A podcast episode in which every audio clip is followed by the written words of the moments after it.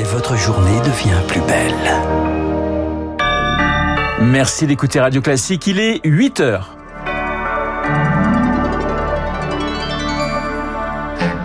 La matinale de Radio Classique avec Renaud Blanc. La sécheresse dans les Pyrénées-Orientales, les nappes phréatiques sont à sec. Quatre villages sont privés d'eau potable depuis deux semaines et les habitants, vous l'entendrez, s'inquiètent pour l'avenir. Conséquence de ces changements climatiques, les bulletins météo évoluent en France. Nous sommes en ligne avec le présentateur du nouveau journal de la météo et du climat sur France Télévisions. Et puis, les adolescents ne font pas assez de sport, une tendance en augmentation qui met à risque leur santé, alerte un cardiologue. Vous l'entendrez dans ce journal.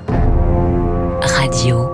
Classique. Un journal présenté par Julie Drouin. Bonjour Julie. Bonjour Renaud, bonjour à tous. Une sécheresse historique dans les Pyrénées-Orientales alors que le département n'a connu aucune pluie majeure depuis un an. Les nappes phréatiques sont à sec, les cultures en souffrance, quatre villages n'ont plus d'eau potable depuis deux semaines. Une réunion du comité sécheresse est prévue aujourd'hui afin de prolonger ou de modifier les restrictions d'eau en vigueur jusqu'à la fin du mois.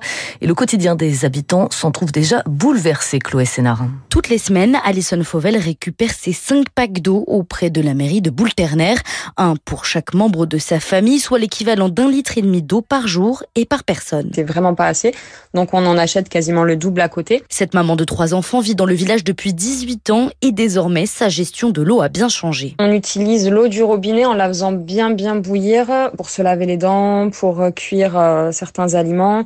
Là on n'a pas d'eau potable, mais on a quand même de l'eau au robinet. Nous, ce qu'on craint le plus, c'est qu'il n'y ait plus d'eau du tout. Elle s'inquiète également pour les animaux qu'elle recueille, surtout pour les chèvres et les moutons. On peut pas arroser, on peut, on peut rien faire. Donc en fait, l'herbe ne pousse pas, elle sèche automatiquement. Donc on, on ne peut pas les nourrir correctement. Ils peuvent pas les brouter comme il, comme il le faudrait. Les agriculteurs ont dû réduire de moitié leur irrigation.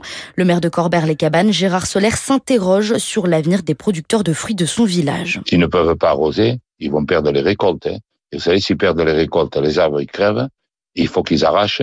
S'ils replantent, il leur faut 4 ans de plus. Pour les agriculteurs, c'est grave quand même. Hein. Le maire espère que la situation sera réglée dans le courant du mois de juin grâce à un nouveau forage destiné aux quatre communes. Les précisions de Chloé Sénard. 8 heures de ce Radio Classique. Julie, si le climat évolue sur notre territoire, les bulletins météo également. Dernière évolution, la création à partir du mois de juin d'une météo des forêts avec une carte des risques d'incendie pour chaque département. Et depuis plusieurs semaines, France Télévisions a transformé sa pastille météo du soir en un journal plus complet. 5 minutes pour mettre en perspective les prévisions météorologiques dans le contexte du dérèglement climatique. Bonjour Sébastien Thomas. Bonjour. Vous êtes le présentateur du journal Météo Climat à 21h sur France 3. Il n'est donc plus question de, de s'en tenir aujourd'hui à la, à la pluie et au beau temps. On est passé à autre chose. On est passé dans un dans un dans un monde clairement euh, percuté par le réchauffement climatique. Vous venez de vous en faire l'écho là dans le journal. Et je pense que finalement ceux qui en doutaient encore ont, ont bien vu à l'été dernier, l'été 2022, qu'il qui se passait quelque chose et que ses conséquences étaient concrètes. On est passé dans un autre monde. Ouais. Et on voit d'ailleurs dans le journal hein, que la façon de présenter euh, cette météo a évolué. La pluie devient une bonne nouvelle. Hein. On parle même d'amélioration pluvieuse, ouais. Mais je pense que si on prend l'exemple de Pyrénées-Orientales, euh, clairement, euh, on, on scrute même hein, les, les radars de pluie. Moi, je sais que j'ai euh, j'ai annoncé pour dimanche soir une pluie bienvenue sur sur le Roussillon, et je pense qu'effectivement, ça c'est nouveau. Hein. A il y a dix ans, je pense pas que, on aurait évoqué ça comme ça, c'est sûr. Est-ce que ces journaux météo climat c'est aussi une façon de faire prendre conscience aux, Français des changements que nous vivons aujourd'hui? Alors faire prendre conscience serait un, un côté peut-être un petit peu euh, un petit peu présomptueux parce que je pense qu'encore une fois on a tous été euh, voilà percutés par euh, par cette réalité. C'est plus évalué scientifiquement parce qu'il y a beaucoup aussi de choses plus ou moins farfelues qui circulent parfois. Donc c'est en revenir aux faits avec des scientifiques du, du GIEC par exemple qui nous aident. Et puis c'est aussi donner des perspectives d'adaptation parce qu'on sait qu'on va devoir vivre avec ce réchauffement. Donc c'est aussi de, de dire qu'il y a des, des façons de de d'essayer de, de, de faire en sorte euh, de, de s'adapter le mieux possible. Oui, donc quelque part, c'est un journal aussi qui essaie de montrer qu'il y a des solutions. Bah, sinon, on, on va vraiment euh, euh, dresser un tableau tellement noir que les gens ils vont avoir envie d'éteindre la télé. C'est, pas l'objectif. Euh, c'est-à-dire qu'on est là aussi pour avancer ensemble. Moi, je pense que c'est aussi pour ça que j'ai rejoint cette aventure. C'est, à mon avis le défi collectif le plus important depuis l'histoire de, de l'humanité, depuis le début de l'humanité. C'est quelque chose qu'on va devoir relever ensemble. Et voilà, donc ça passe aussi par euh, savoir de quoi on parle et puis savoir comment est-ce qu'on peut le, le, le, se confronter, s'y confronter. Une dernière question, les, les, retours justement que vous avez des, des téléspectateurs? Les retours sont hyper intéressants. C'est un projet qui est euh, en, en, constante évolution, qui évoluera à la rentrée. Mais euh, il y a cette interaction qu'on propose avec euh, la possibilité de poser des questions. Et on a 30, parfois 50 questions par jour, et notamment beaucoup d'instits de profs dans les classes qui, qui, qui, veulent faire participer les enfants. Et ça, ça montre vraiment qu'il y a une appétence pour des sujets hyper complexes, des sujets de fond, des sujets scientifiques, et c'est assez encourageant pour nous, en, en, tout cas. Merci Sébastien Thomas, le journal Météo Climat diffusé à 20h40 sur France 2 et à 21h sur France 3. La première ministre appelle les employeurs à revaloriser les grilles salariales. Elisabeth Borne présentait hier sa feuille de route pour les 100 prochains jours, dont l'augmentation du SMIC. Ce matin, chez nos confrères de France 2, Elisabeth Borne estime que les patrons doivent entendre les difficultés des salariés et ceux qui sont un peu au-dessus du SMIC doivent aussi pouvoir bénéficier d'une augmentation. Un milliard et demi d'euros afin de rendre plus accessibles les lieux publics aux personnes en situation de handicap, annonce hier d'Emmanuel Macron à l'occasion de la conférence nationale sur le handicap. Pas de sanctions envisagées en revanche pour les établissements qui tardent à se mettre en conformité comme le réclamaient les associations. Nos enfants ne font pas assez d'activité physique selon une étude financée par euh, le ministère des Sports. Trois enfants sur cinq qui entrent en sixième ne savent pas enchaîner quatre sauts à cloche-pied. En 40 ans, les collégiens ont vu leur capacité physique baissé de 15%.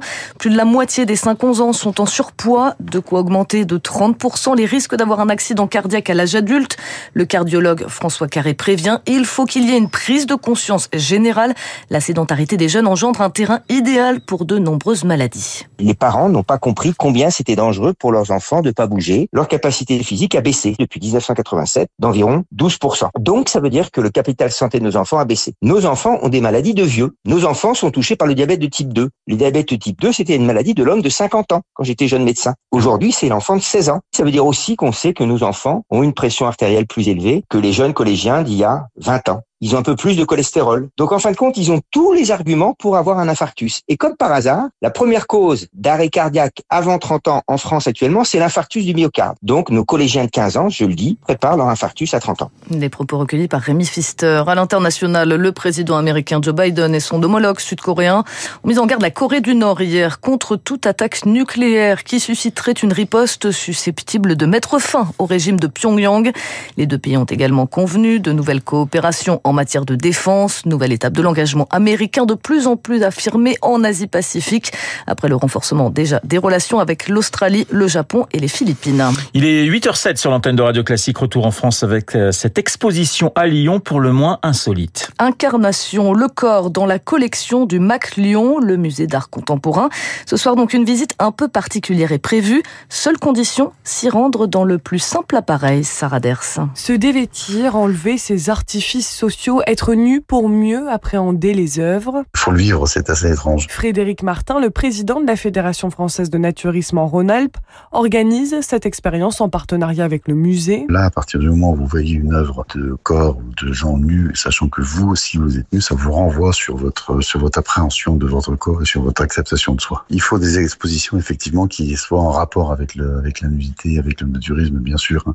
Parce que si c'est pour aller voir du Delacroix, ça ne présente pas forcément euh, à mon avis, un intérêt particulier. Les artistes s'emparent ici du corps, de ses imperfections, de ses dysfonctionnements pour en faire un outil de réflexion, un moyen d'expression. Quand vous êtes nu, ben vous êtes tous pareils. Et donc finalement, au bout de très très peu de temps, vous vous apercevrez que vous ne regarderez même plus les autres et vous vous concentrerez effectivement sur l'exposition, enfin sur ce que vous avez à voir ou ce que vous avez à faire. 200 personnes se sont déjà inscrites à cette visite un peu particulière et pas uniquement des naturistes. Une visite qui débute à 18h30 ce soir au musée d'art contemporain de Lyon. Enfin, un nouveau mot est entré dans le dictionnaire de la langue portugaise depuis hier. Pelé, le surnom du légendaire footballeur brésilien décédé en décembre, un surnom synonyme d'excellence, d'unique, comme il est familièrement utilisé au Brésil.